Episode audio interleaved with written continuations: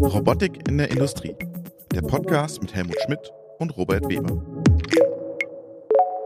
Hallo, liebe Zuhörerinnen und Zuhörer zu einer neuen Folge des Podcastes Robotik in der Industrie. Mein Name ist Robert Weber und in München ist mir virtuell zugeschaltet der Helmut, bei strahlendem Sonnenschein. Bei strahlendem Sonnenschein. Und wir haben heute einen Gast von Bosch Rexroth, nämlich den Jörg. Hallo Jörg, wo sitzt du gerade? Ich sitze in Ulm. Hallo Robert, guten Morgen. Guten Morgen Helmut.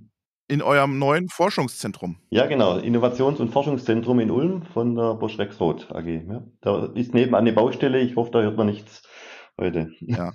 Wir, wir haben ja schon mal einen Podcast aufgezeichnet mit Baustelle bei euch. Ähm, da hat es ordentlich gebohrt im Hintergrund. Ich hoffe, dieses Mal kriegen wir das ohne Bohren hin. Ähm, bevor wir jetzt in den Hauptteil starten, haben wir natürlich immer noch einen News-Teil. Was hast du im aktuellen Teil, Helmut? Äh, Im aktuellen Teil habe ich zumindest, was seit äh, gestern groß über den, über den Äther äh, geht, sprich die Neubesetzung bei Universal Robots mit dem Kim Paulsen, der zum ersten dritten diesen Jahres kommen von Schneider Electric die Nachfolge von Jürgen von Hollen antritt. Ich finde das eine sehr tolle Geschichte, nachdem der Kim ein, ein Däne ist, sprich Universal Robots versucht scheinbar die dänische DNA ist das ähm, wichtig für dem, in dem Unternehmen? Du kennst das Unternehmen? Ähm, ich würde sagen, es ist, es ist dahingehend wichtig, hinter Universal Robots steht ja, steht der Teradyne als äh, amerikanischer Investor und auch börsennotiert, äh, der Universal Robots unterstützt.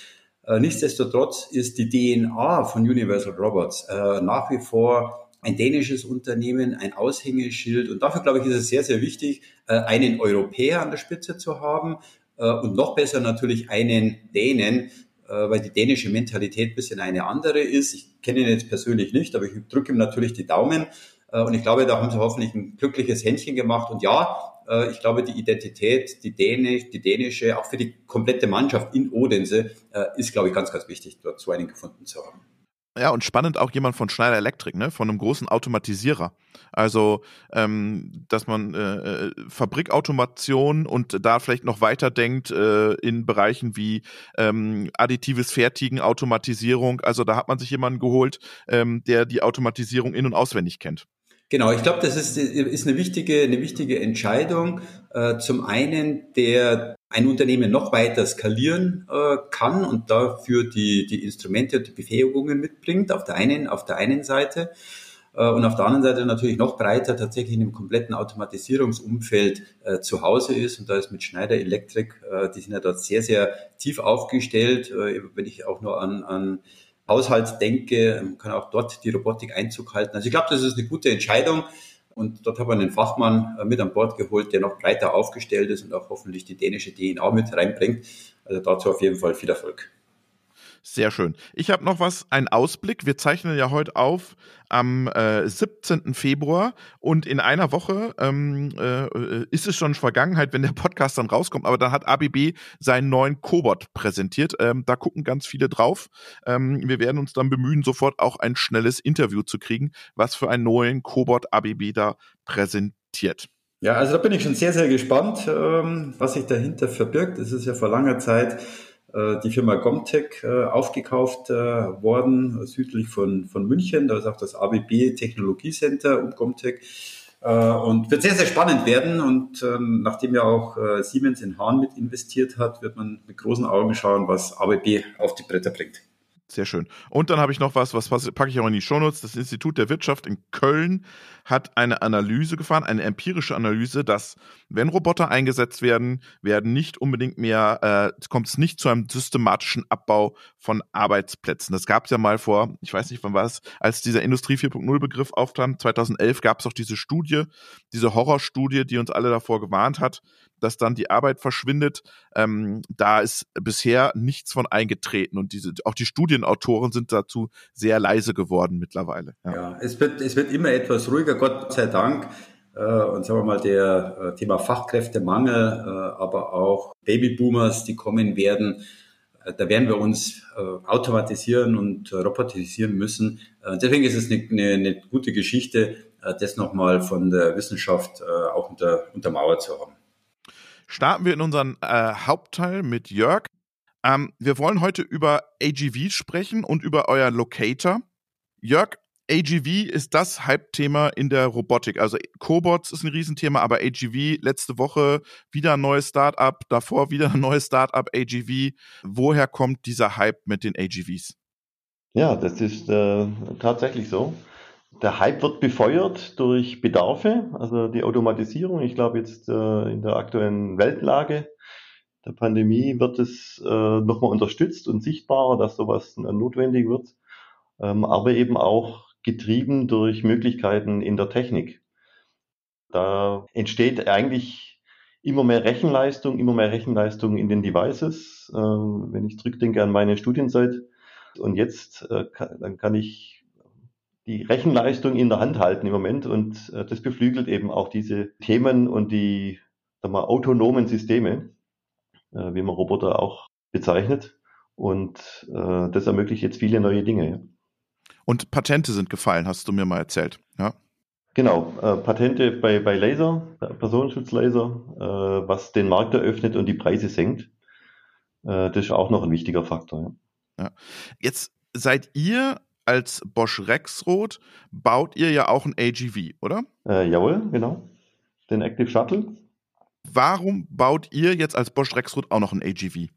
Also wir haben einen speziellen Anwendungsfall äh, für die Werke, die Bosch-Werke in der Produktion. Wir haben äh, annähernd 300 äh, Werke weltweit und einen eigenen Bedarf in der Automatisierung und haben den Transport von Trolleys, äh, diese Bodenrollern, jetzt automatisiert äh, in einem Formfaktor, der, der so noch nicht auf dem Markt verfügbar war. Heißt es dann, dass ihr neben den äh, eigenen Bosch-Werken, das bietet sich natürlich an, wenn man gleich mal 300 potenzielle äh, Kunden und Absatzmittler habt, das Produkt dann auch an die freie Industrie äh, vergeben wollt? Denn äh, Robotik ist heiß, heiß umkämpft, aber im Bereich der AGVs und AMRs gibt es ja ein Vielfaches äh, dessen. Und deswegen ist es interessant, sowas selber zu entwickeln und nicht auf eine bestehende Plattform, wo es ja tatsächlich einige hundert bereits gibt und auch sehr starke Player, äh, da selber präsent zu sein. Ja.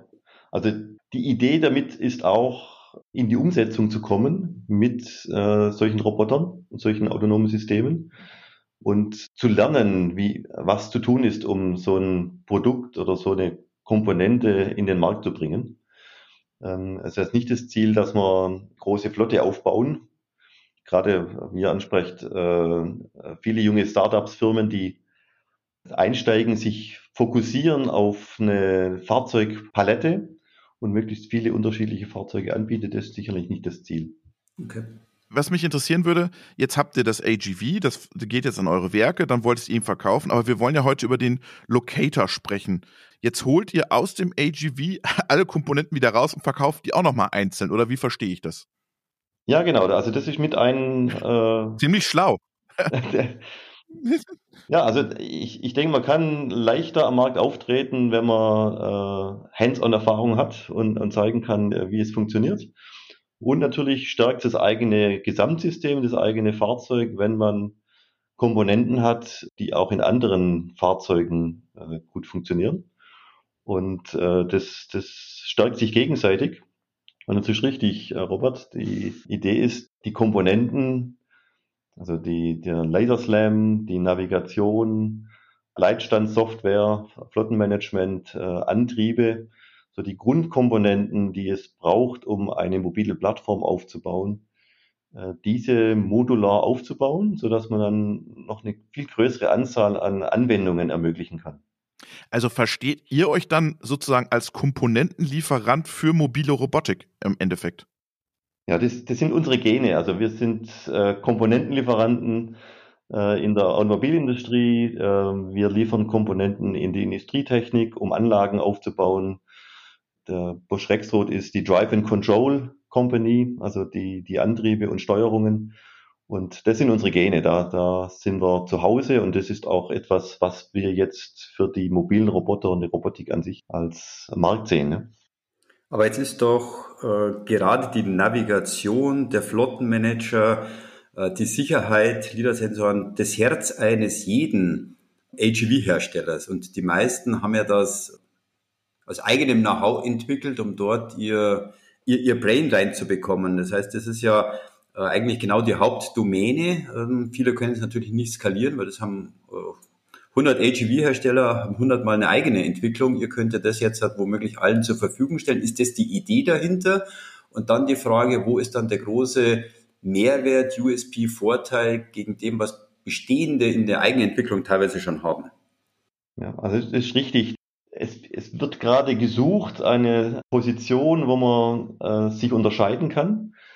Äh, das ist sicherlich etwas, was äh, ein Teil ist, aber ich glaube, die viel größere Not ist äh, überhaupt mobile Plattformen, Roboter herzustellen und den großen Bedarf, den es gibt, zu befriedigen.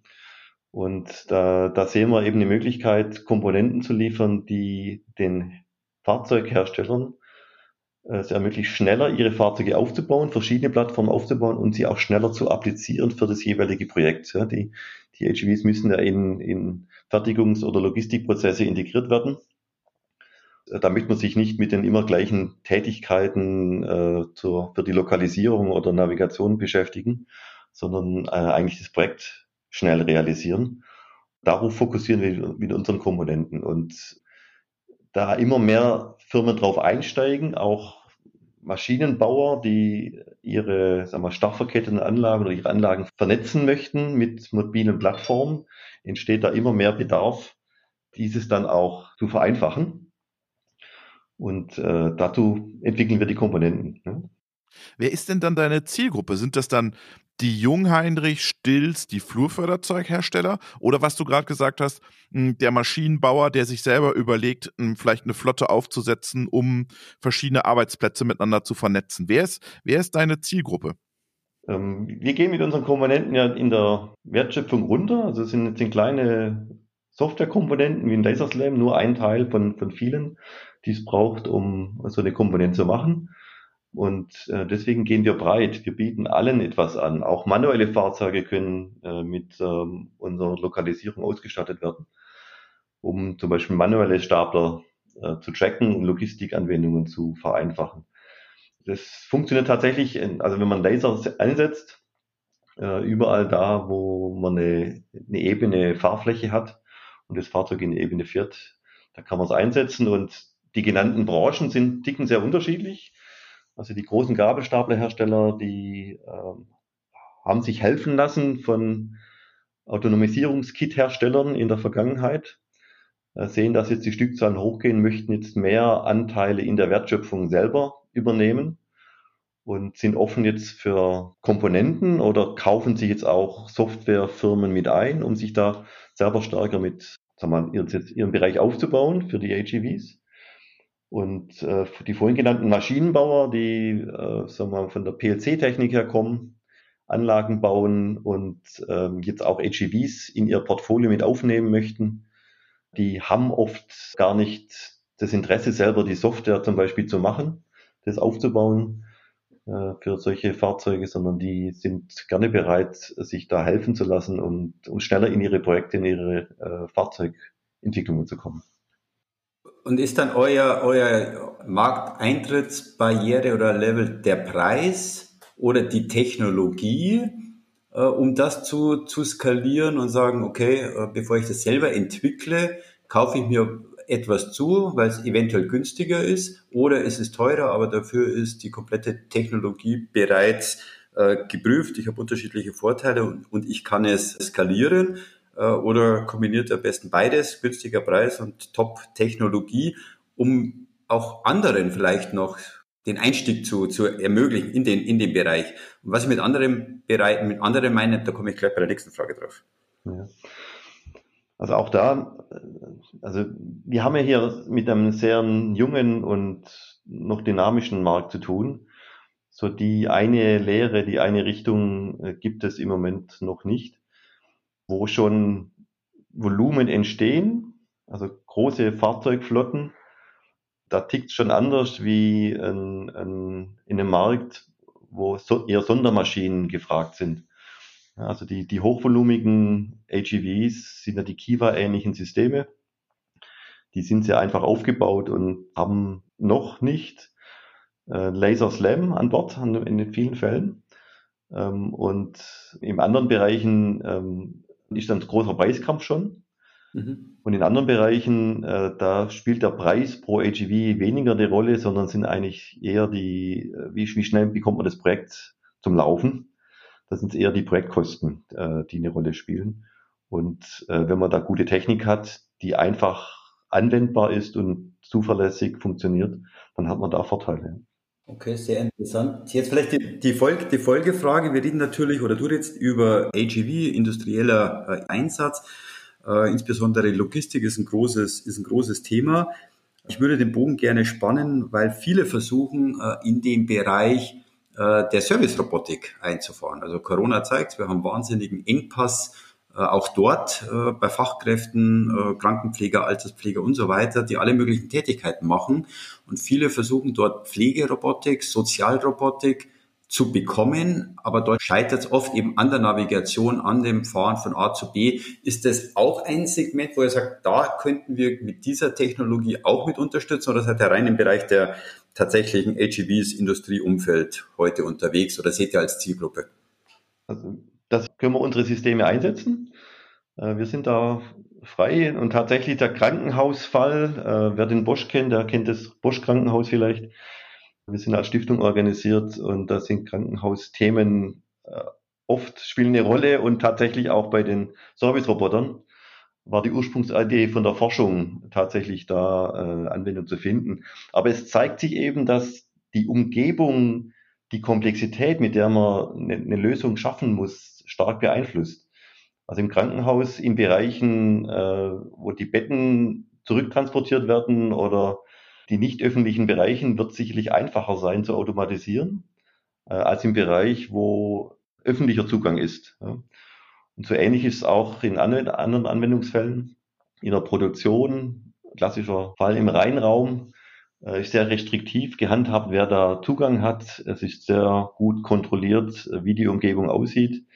Da ist eine Automatisierung mit autonomen Systemen äh, einfacher als in einem Logistiklager, das sehr hohe Dynamik hat, Schwankungen in Ware, wo alle ein, zwei Jahre äh, das, das Portfolio wechseln kann von der Ware, die im Lager umgeschlagen wird.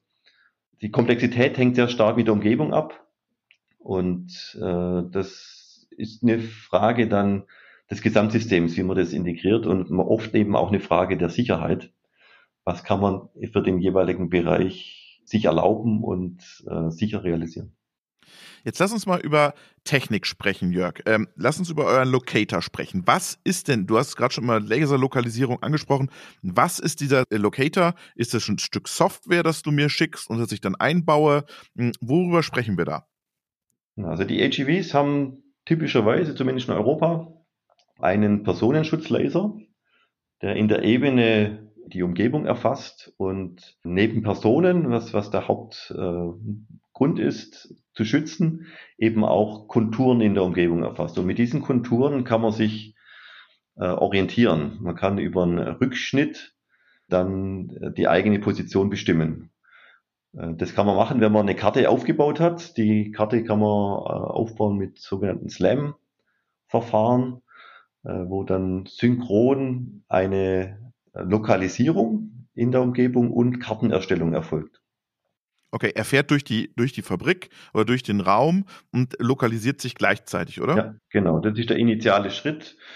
Vergleichbar mit einem GPS-System, wo man, wo man erstmal die äh, Satelliten in Orbit schießen muss, um die Position bestimmen zu können.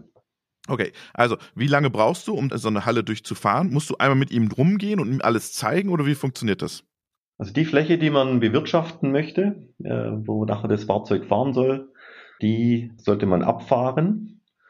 Ähm, es gibt auch die Möglichkeit, äh, das kommt zunehmend auch dann später noch Karten zu erweitern. Also wenn man bestimmte Bereiche hat, wo man beginnt, dann sollte man diese Fläche abfahren und die Zeit, die es braucht, hängt ab von der Größe der Fläche und von der Geschwindigkeit des Fahrzeugs. Das kann ein kleines Fahrzeug sein mit zweieinhalb Meter pro Sekunde oder eben Gabelstapler, der bis 25 km/h fährt. Und dementsprechend äh, braucht man dann Zeit, um die Fläche äh, einmal abzufahren. Und das macht er in horizontaler oder in horizontaler und vertikaler Richtung, sprich, dass ich Höhe und Breite einlese, nicht, dass ich plötzlich einen Überhang habe in, in 2,20 Meter, äh, den ich äh, wenn ich nur in einer Fläche ähm, einscanne, nicht sehe? Oder, oder macht er erst Höhe und dann Breite oder wie kann ich mir das vorstellen? Ja, das ist ein sehr spannender Punkt.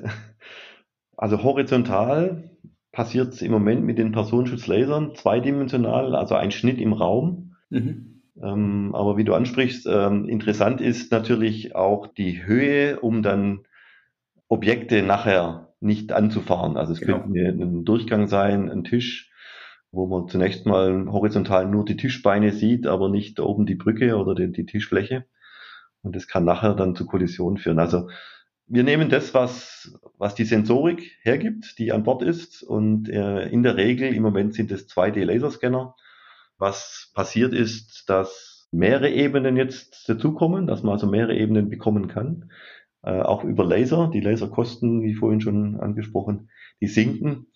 Und es wird sicherlich bald auch möglich sein, ich sage mal, zweieinhalb dimensionale Daten zu erfassen mit Lasern. Oder was auch Fortschritte macht, äh, mit Kameras, die noch einen größeren Öffnungswinkel haben, noch mehr von der Umgebung zu fassen und dann eben auch semantische Informationen, also von menschengemachten Linien oder Lagerplätze oder Regale, Türen, Schilder noch mit zu erfassen und zu kartieren. Aber das ist Zukunftsmusik im Moment noch. Und ist das ein Stück Software, das du mir dann schickst, Jörg, wenn ich den Locator bestelle und den, da gibt es dann eine, eine, Schnittstelle, die dann an mein System passt? Genau, wir, wir arbeiten an einem Stück Software ähm, als Container, in der Container-Technologie, so wie man es in der Cloud kennt. Das heißt, es läuft auf unterschiedlichsten Recheneinheiten, zentral oder dezentral auf dem, auf dem AGV. Mhm. Und das kann aber in ein beliebiges Flottensystem. Ich muss dann nicht jetzt auch noch das Bosch Rexroth Flottensystem kaufen. Oder äh, muss ich eine, wenn ich eine Komponente habe, muss ich die anderen auch kaufen? Nein, das, das ist nicht zweckmäßig. Wir möchten offen sein und äh, die Kombination ermöglichen. Und äh, wir sind so überzeugt davon, dass wir die beste Lokalisierung haben, dass man äh, das, das kann auch einzeln anbieten. Da brauchen wir nicht, nicht die Verbindung herstellen. Okay. Äh, jetzt passiert ja die Herausforderung, du hast gesagt, zum einen mal ist natürlich die Höhe, dass ich nicht irgendwo bei einer, bei einer Tür oder auch bei der Tiefe, bei einer Treppe äh, hängen bleibe oder runter, äh, runterfalle. Aber gehen wir mal davon aus, dass es einmal äh, eingelesen und kategorisiert. Ähm, jetzt ist ja die Herausforderung, äh, es passiert etwas in dem Umfeld. Äh, eine Kiste, ein Mensch, ein Fahrzeug steht eben dort, wo es beim Einlesen nicht stand. Wie agiert ihr denn dann, um ein freies navigieren um das Blockadestück oder um, um, um Stopp oder liegt es dann am Betreiber, wie er damit umgeht? Also wie er darauf reagieren möchte, hängt von dem Anwendungsfall ab und vom Betreiber oder von dem äh, Integrator, der das System dort äh, in, in Betrieb nimmt. Für die Lokalisierung ist natürlich wichtig, Dinge zu erfassen. Also äh, unser System ist auch in der Lage, im Blocklager sich zu orientieren, wo sich ständig Ware bewegt und kaum feste Infrastruktur vorhanden ist. Da ist notwendig, dann eben diese Veränderung auch in der Karte mit, mit, mit einzupflegen. Nicht um jetzt darauf zu reagieren und, und es, die Objekte zu umfahren, sondern um die eigene Positionsbestimmung aktuell zu halten und keine Posten, Reflektoren oder was anderes installieren zu müssen, die in so einem Umfeld gerne abgefahren werden oder sich verschieben und äh, eine Menge Aufwand erzeugen.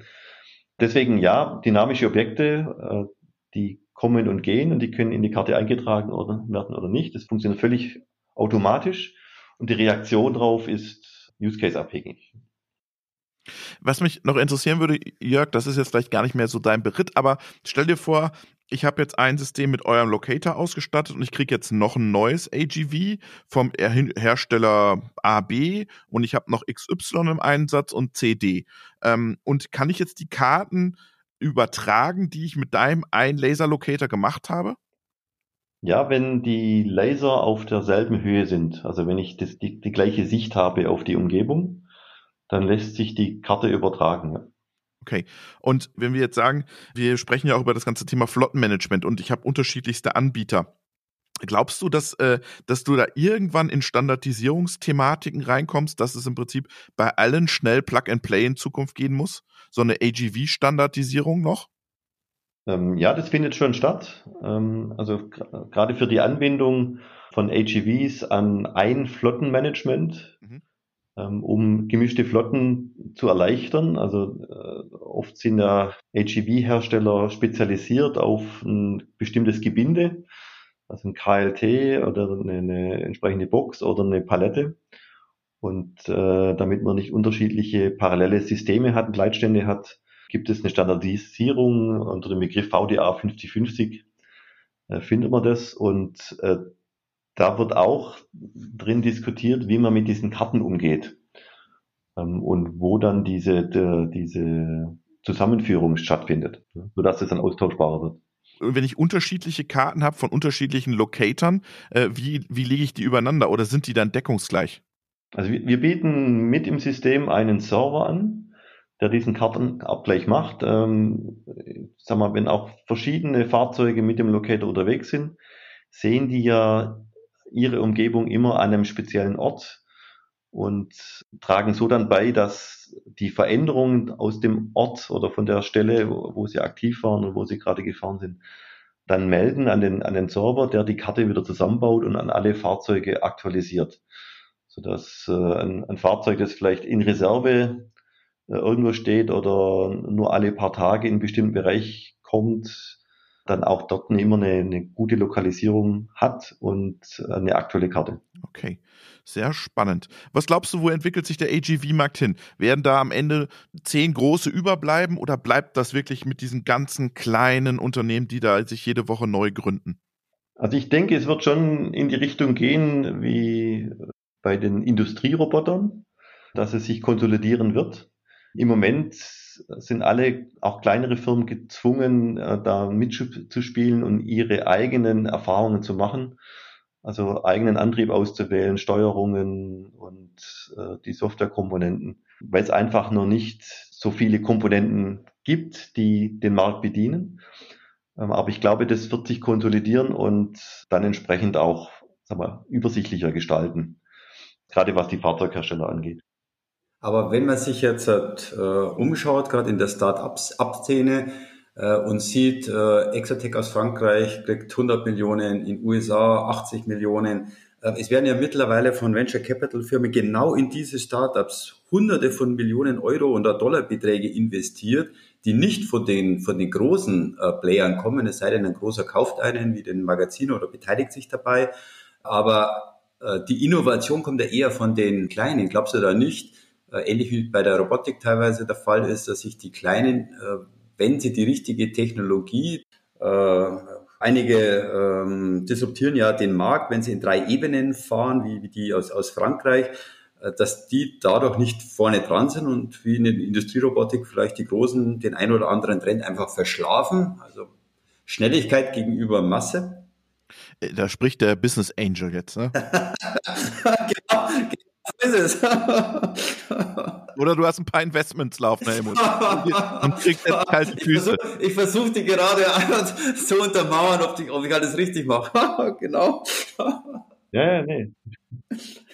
Genau, das ist richtig. Also es ist gerade eine Menge äh, Finanzmittel da für dieses Thema. Ähm, die, die, das aktuelle, der aktuelle Markt ist noch nicht so groß, ist tatsächlich so sehr klein, Zehntausende jetzt wenn man diese Kiva-ähnlichen Systeme mal außen vor lässt, die die Anzahl ein bisschen äh, verkleinert. Die Wachstumszahlen sind groß und ich glaube, mittlerweile glauben alle dran, dass es kommt und deswegen gibt es ja viel Kapital. Und äh, da gibt es natürlich viel Innovation über Startups. Also da passieren viele interessante Dinge für die AGVs, aber die AGVs sind ja nicht eigenständig. Das heißt, die kommen ja in ein, in ein Umfeld. Das heißt, ein gewisses Domänenwissen ist notwendig. Äh, vom Anlagenbau, Maschinenbau, äh, von Fertigungsprozessen. Diese HEVs müssen ja da interagieren. Das heißt, sich zu fokussieren auf die eigentliche HEV-Technik, die Fahraufgabe, das Handling, ähm, ist das eine. Da passiert gerade viel Neues und deswegen auch viele Startups. Und äh, die, die das gut machen, werden sicherlich ähm, am Markt bleiben, aber es wird wahrscheinlich sicherlich auch einige geben, die dann da sich nicht durchsetzen können. Und wir sind eher die, die die Vernetzung haben, die das Domänenwissen haben, die Interaktion eben mit Maschinen mitgestalten können, mit unserer PLC-Technik, mit unseren Antrieben, äh, Leitstandsoftware in der, in der Fertigung. Ich glaube, im Zusammenspiel äh, entsteht da ein Markt und da haben die Großen, wenn man so möchte, die oder die Etablierten äh, durchaus eine Chance. Und ich bin ja auch so ein Beispiel, äh, ich bin zwar in einer großen Firma, aber ich komme auch aus sagen wir, der Startup-Welt, der Corporate Startup-Welt, habe da meine Erfahrung, wir versuchen diese, diese Vorteile aus diesen Welten zu verbinden.